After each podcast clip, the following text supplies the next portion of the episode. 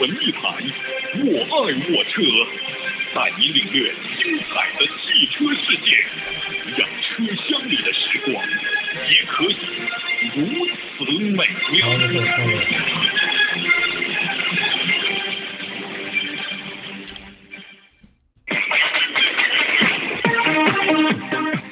好的，北京时间九点五十二分，在这个时间段问候一下收音机前所有的听众朋友，还有路面上正在驾车的各位司机师傅，各位上午好。嗯，听众朋友，大家上午好，欢迎大家在这个时间段内来收听的由陆风汽车冠名播出的《我爱我车》。大家好，我是陆风汽车特约节目主持人刘刚。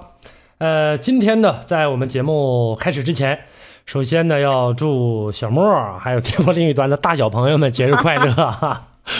是的，今天是六一儿童节了啊啊！那讲，因为这个节目时间的关系啊，我们今天呢有一点点这个小小的呃失误，所以说在今天的节目当中呢，我们废话少叙。好，首先呢，先来进入我们的爱车之道，来为大家讲解关于爱车方面的一些新知识，好吗？好，我们一会儿呢跟大家再接着聊，先来走进今天的爱车之道。我不知道。今天的节目当中，我们想跟大家呢共同来说一说，呃，CVT 变速箱和 AT 的自动挡变速箱。呃，大家呢都说这个 CVT 的省油，为什么？我们跟大家共同来聊一聊。现在来看的话呢，嗯，随着技术的不断成熟，而且呢不断的翻新啊，现在有好多种这个汽车的一些呃零部件在不断的这样的一个技术上的提升。CVT 呢和 AT 这种变速箱呢，虽然说不是什么很新鲜的技术了，但是在我们平时使用它的过程当中，大家呢对它们呢呃有一定的了解。这个了解的最主要的就是说在油耗方面。那么今天我们就跟大家说说 CVT 啊为什么就会省油，而 AT 的就要稍比 CVT 费油呢？当然了，我们要跟大家今天说的这个 CVT 的，现在呢大家也都知道，一般的都是这种皮带的啦。钢带的链条的传动的这种 CVT 变速箱，那么咱们先来说说它们的这个简单说说它原理啊，因为这里面呢，大家可以关注刘刚说车，这里面有单独的跟大家说过啊，就关于这种 CVT 和 AT 的构造。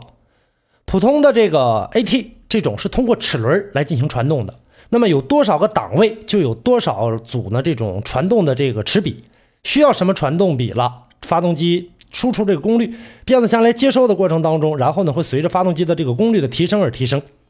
那么普通的这种 AT 呢有档位，比方说这一二三四五六，对吧？还有现现在还有七档的。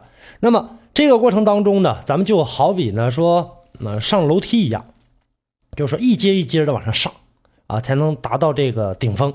那么这个时候呢，需要我们的腿部呢在不断的进行切换啊，左腿右腿左腿右腿往上这个蹬。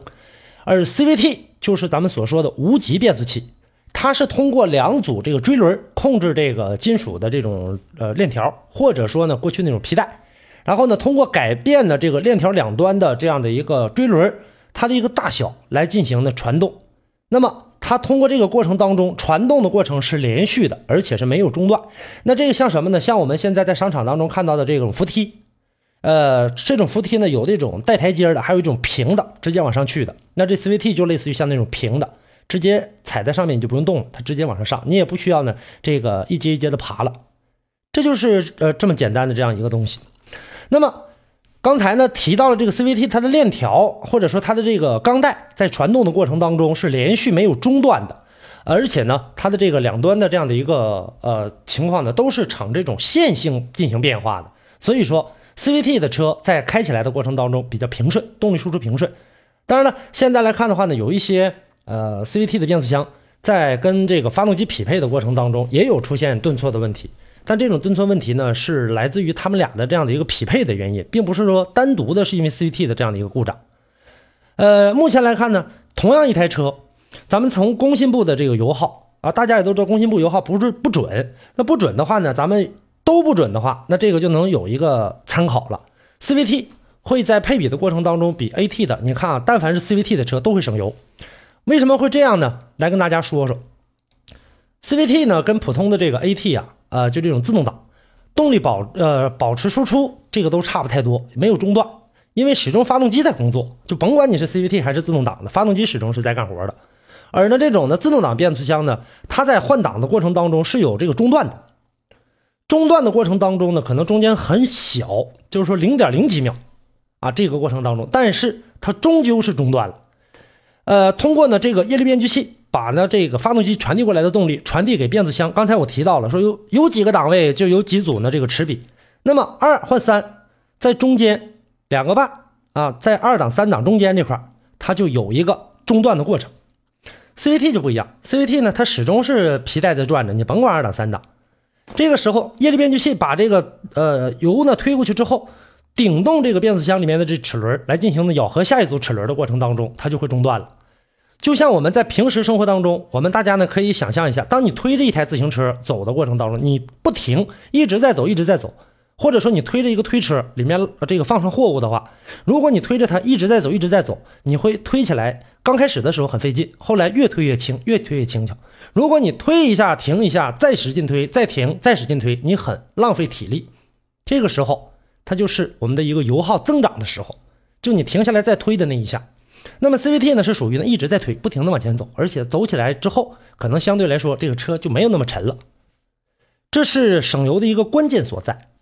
CVT，而且呢我们管它叫无级的这种变速器，那也就是说，在这个过程当中，它的这个传动比是按照呢整个的这个呃追轮的这样的一个情况上下来进行这个升降的。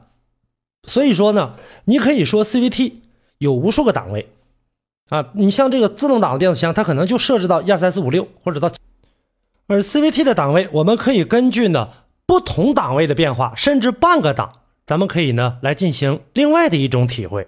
开过手动挡的朋友，大家也都知道，就有的时候挂高一个动呃档位的时候，是往升档，动力呢可能会感觉到弱了。第一个档位呢动力又高了，这个时候如果说有这个。中间档就像我刚才跟大家说的，二点五个档，你到三档可能说这个发动机的这个动力啊不能够完全的爆发出来，可能很弱。掰到二档的时候呢，而这个时候又感觉到这个发动机的这个转速非常高，噪音非常大，然后车还这个啊驾驭不住。就在这个瞬间，要有个二点五档该多好！CVT 在这个过程当中就取代了取呃取代了这个二点五档的这样的一个情况。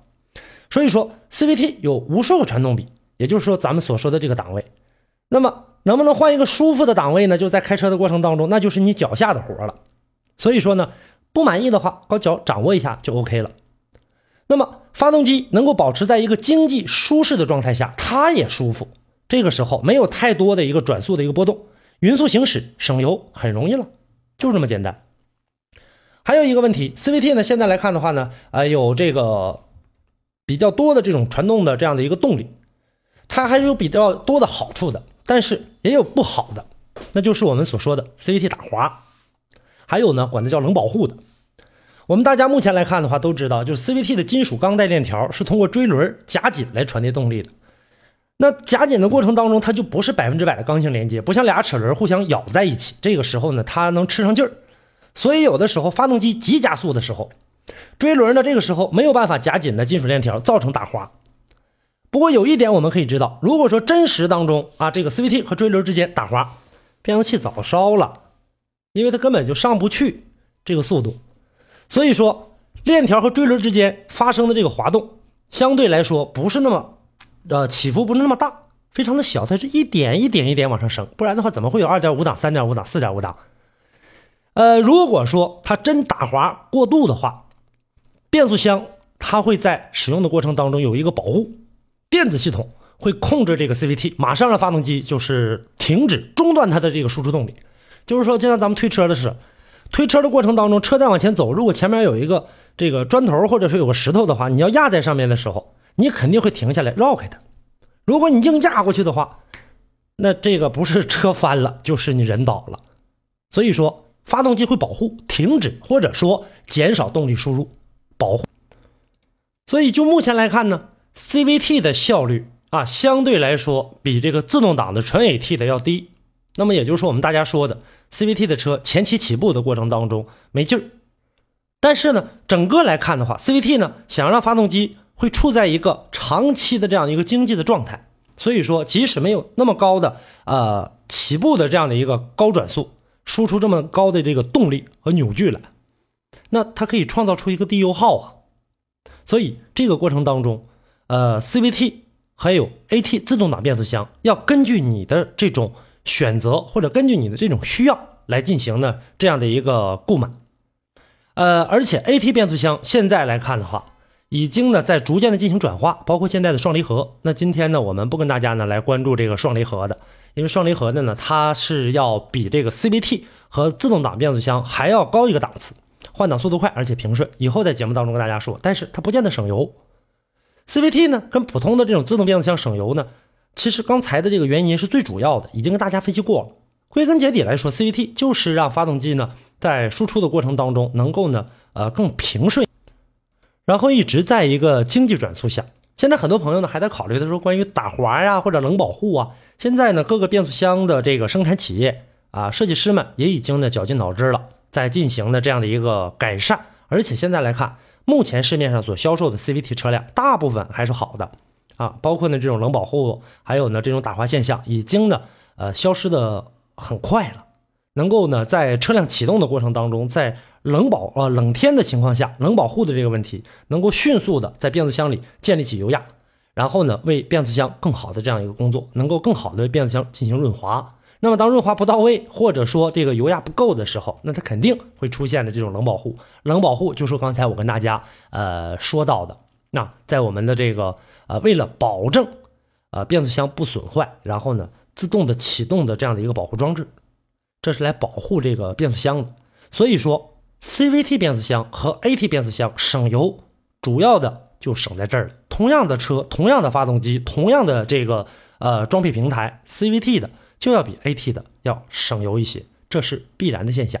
呃，节目之外呢，大家可以继续跟我进行互动。呃，微信公众平台大家关注刘刚说车，个人的实时微信大家关注刘刚说车全拼加上阿拉伯数字一，或者是汽车刘刚的全拼，QQ 啊号码。七五四三三八八为大家开通。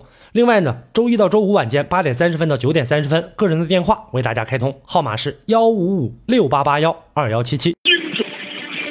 万般风，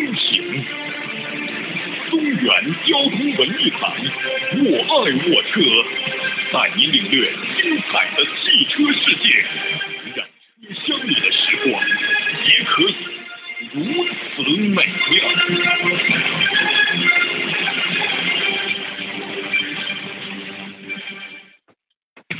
买车拿不定主意，我们帮你选车。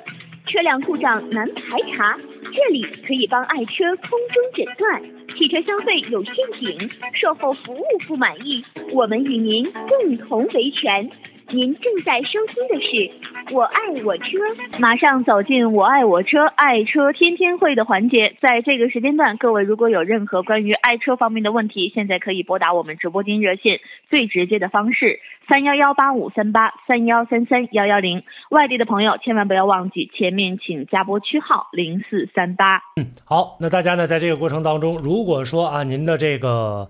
呃，车辆有哪些问题？养车、用车、选车、修车，包括理赔维权，咱们可以在这个时间段内跟大家呢共同的来进行关注。好，那么接下来的时间呢，我们来关注一下我们的微信公众平台，来看一看我们微友们给刘刚提出了哪些问题啊？啊，来关注一下我们的微友道奇说，嗯，您说，打断一下啊，跟大家也来说一下我们直播间的这个参与方式啊，三部电话：三幺幺八五二八、三幺幺八五三八，还有三幺三三幺幺零。外地的朋友记住加拨区号零四三八。嗯，好，加拨零四三八，这特别重要的四位数，千万别忘了啊。嗯。啊，然后我们来关注一下微信公众平台，看看微友们发来的一些消息啊。啊，来看一下微友道奇说：“刘老师你好，呃，他的弟弟想买车，看了全新的英朗一点五的，嗯，还有凌派、思域。”速腾、雷凌，一共是五款车。这五款车，他问您比较看好哪一款？然后谢谢了。啊，这种情况，呃，是这样。如果说呢，在这几台车当中，我建议你啊，就是说，呃，以这个这个这个雷凌还有凌派为主要选择。思域呢，这个车呢，现在来看的话呢，第一就是说价格炒的太高了。啊，大家呢对它的这个关注程度相对来说比较高啊，还而且现在的这个炒作力度也是比较大，所以说价格上是居高不下，呃，并没有宣传当中的那么神奇的一个效果，或者说那么神奇的一个动力性能，这个我建议你呃可以考虑一下，考量一下吧。还有速腾，速腾这台车呢说论这个皮实程度的话呢确实不错，但是呢雷凌呃，和凌派可以跟它抗衡。动力上来看的话呢，他们仨又差不多。呃，还有一个，它的价位相对来说也比较贵。后期的这个呃，整个的这样的一个动力性能，我觉得就是后呃后来的啊，就是速度起来之后，后期的这个动力储备，我觉得没有这个雷凌和凌派呢这个表现的更好。呃，还是建议你以雷凌和这个凌派为主，速腾呃作为次选，思域放在后面，英朗就没有必要了，因为这几台车已经够你这个使用的了，就是这样的一个情况。嗯。好，接下来呢，我们来关注热线，来关注一下打进八五三八的陈先生，看看有养车的问题要咨询。好，你好，陈先生。你好，陈先生。哎，你好，周哥老师。哎，你好。那个，我买，我刚买了一辆吉利博越 1.8T 这个。啊。那个，我问一下，就是说我这个车，我始终加九十七的，跟九十三的有啥区别吗？你老频繁换呢？没换，我现在一直加的是九十七的。你那是一点八 T 的还是二点零的？一点八 T 的。一点八 T 的，它的理论值是加九十三号的就可以，但是呃九十七号的能能相对来说，很多朋友认为说能更好一些。我倒不建议这台车，你还你还是按照这个正常的这个要求来加吧，加九十三的吧。就现在来看的话，你刚开始的要求是，他要求是九十三号以上。啊，含九十三是吧？那就可以了。那如果说明书上这么对，如果说说明书上这么说了的话，有这样的这个字眼的话，那你就可以加九十七的。呃，另外呢，这车我不知道你买的呃是哪个配置的，这车还是个直喷的啊，相对来说九十七的动力能稍稍好一点吧。油耗呢？油耗的话，你磨合之后看吧。磨合之后的话，现在肯定是高啊。磨合之后，磨合完了，大概它的油耗能达到。也得九个多，十个以里。啊，现现在是十个多一点点。你磨合期间就这样，磨合期间不是博越，其他车也都这样，都费油。现在我都跑三千了。你三千吗？不没换油呢吗？换完油之换完油保养完之后，换完油之后还得运行一段，电脑再重新进行一个这个匹配的话，油耗才能降下来。不是说你换完油，油耗马上就降下来，不是这概念。啊啊。咋咋的也得在十个左右。再一个那个啊，刘老师，我问一下，就是说这个一点八 T 这个缸内直喷这个啊，呃，跑完了高速之后还用那个原地热车吗？不需要，不需要。现在的这个直喷的这种情况，这种车型，尤其是这个季节，冬天你得热一会儿，夏天的这个过程当中呢，就是说停打着了之后的话，别马上挂档就走，等个这个十秒八秒的，然后再动。我现在每天早上我都是等它这个，这个那啥啊，怠速表这个转速降到七百五左右，只不过那你得等多半天呢？一分多钟吧。那你得等多半天？一分钟。没不是啥好事啊，不是啥好事你这种这种等，你就等个这个十，你等个十秒十五秒左右就差不多就行了。挂档，然后不踩力不不踩这个这个这个油门，靠怠速直接走就行了，走个。走个这个三五十秒的加油就正常就可以走了，啥问题没有。要冬天的话可以多多走一会儿。啊啊，不需要你那是。我问您的意思就是。啊，你说吧。我问您的意思就是说我跑跑完高速用不用那个啊怠速着车？跑一趟高速怠速着车是啥意思呢？我没明白。就是说这个让那个那什么嘛涡轮降温吗？啊。没必要，你不用去啊！你的意思说，就是我得等这降完温之后，我再闭再熄火的话，不没必要啊！放心吧，啥问题都没有，没有没有问题的。当你这个车速转速自动降下来的过程当中，我告诉你啊，就是说你车辆这不是正跑着高速，你往回来的时候，快接近家里的时候，接近你的目的地的时候，这个时候你的速度降下来，涡轮已经不介入了，不参加工作了。就在这个速度慢的慢下来的过程当中，这个时候它不不工作的过程当中呢，车辆在行驶的过程当中过来的这个风，自然风流通流动的这个风，它已经完全可以够降温了。你不用去考虑我再停着，我还得高怠速，我再给它凉一会儿，没有用啊，那纯粹是多余，反而会给发动机造成危害。咋的呢？在那时时间一直着着，呃，汽油燃烧不充分的时候，会产生积碳更快。本来直喷的这个发动机的积碳形成就快，你这么一整，形成更快。啊。啊，没有必要，一点没有必要，你那太多余了，做的，一不但没有好处，反而全是害处，啊。它这个涡轮一千转就介入了。是，我知道它是属于低惯量的涡轮，它这个涡轮扇叶啊，这个博越你没看到，博越做的这个涡轮做的挺挺聪明的，把这个扇叶把这个扇叶改小了。改小的过程当中，就好比呢，就是咱们拿这个手里面拿着小孩风车似的，大扇叶和小扇叶，你一样一口气吹的，肯定小扇叶转的快。所以说它属于低惯量的涡轮增压，它进入的就快一些。明白了吧？啊，没没有必要，没有像你想象的那么严重啊。再有一个的话，机油是干什么的？为啥让你加好机油呢？这种这种车要求的就是必须要好机油来养它。机油不仅能起到这个润滑，还有一个散热降温。它如果说你要加不好的机油的话，为啥说代替的车一般大家都愿意加全合成的？就是在通过这点上，流动性好，降温比较好，它就保护它了啊！你不用去过多考虑。你在那热了车，我还得等它这个涡轮降下温来，累不累挺啊？犯不上啊，犯不上，犯不上啊啊！好嘞，好嘞，就跟你说到这儿啊，不客气，不客气，哎。好，和陈先生说声再见。在这个时间段呢，我们来迎进一段广告，非常的短暂。好的，我们的节目回归到直播当中，爱车天天会的环节依然帮助各位解决爱车方面的种种问题。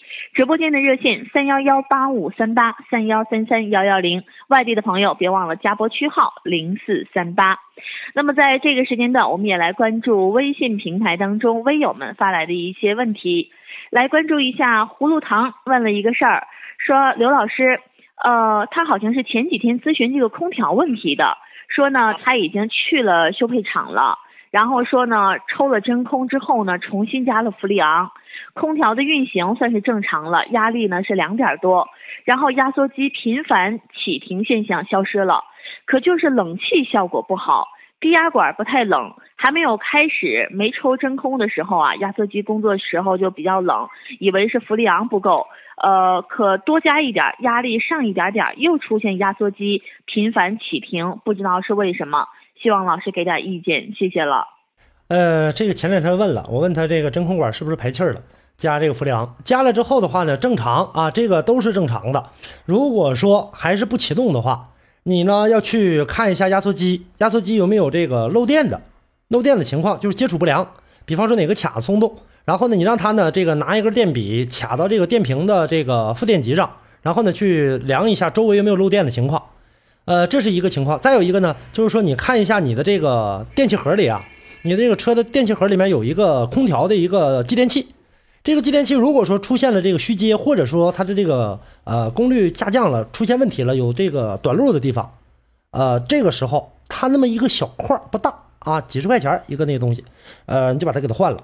换了之后的话，你再试一试，呃，应该这个问题就在这儿，其他的问题不会存在的啊。低压管不太冷的话呢，把它换了之后的话，你会感觉到有的呢是有的车啊，有的这个车型的话，呃，你比方说日系车，具体哪个车我就不说了，它的低压管就不冷，但是里面的这个呃温度是凉的啊，车厢里温度是凉的。德系车呢，你去摸低压管都非常冷，都扎手凉的。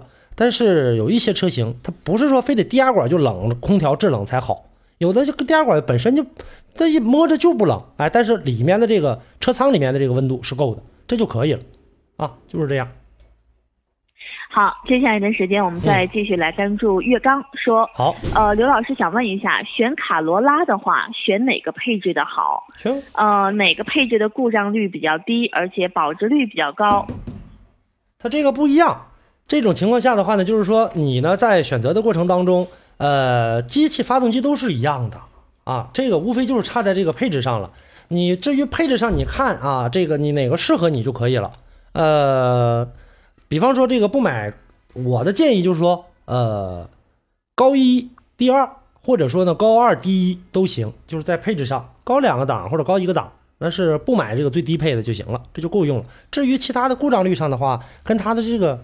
跟这个其他的这个这个这个车的质量上是没有问没有关系的啊，就是这样。好，接下来再来关注一下微信公众平台小草，他问了一个问题，说二零一六款的 CC 二点零 T 豪华配置的首保之后啊，发动机早晨打火之后轻微抖动，但是首保前是没有的，说这属于正常现象吗？呃，不正常啊。这个情况下的话呢，你要去看，如果打火抖动的话，去看一下你的这个。呃，滑塞看看出没出现什么问题。再有一个，很有可能的进气呃，也出现这个呃问题了，你去查一下啊，去查一下，看看这俩方面哪呃怎么回事儿。呃，还有呢，你换这个这个机油，换这个机油对不对？一般情况下呢，这个第一次启动的话，呃，在整个的这个怠速比较高的情况下的话，主要的是来自于点火和这个进气的混合气儿这个浓度不够造成的。你去查一下吧。嗯，好，再来关注一下乡村人家说刘刚你好，嗯，我的轩逸车呀，车身太轻，赶上刮风啊，这个爱飘。后备箱呢，我加了一个配重铁，不知影不影响操控和安全性以及稳定性。这朋友真有才，这个不是这样的啊！一辆车就是说，你不是拉的东西越多，呃，这个你走的越稳，它就越稳。对呀，你像一个人，你说如果说你说啊，正常咱们走，比方说这个人本身一百四十斤，那你正常走的时候，说这个啊，我怎感觉走的这个不太稳啊？我背一个这个，它不现实啊！就打这个比方，说我背一个一百斤的东西吧。你就稳了吗？你照样，你照样来回晃。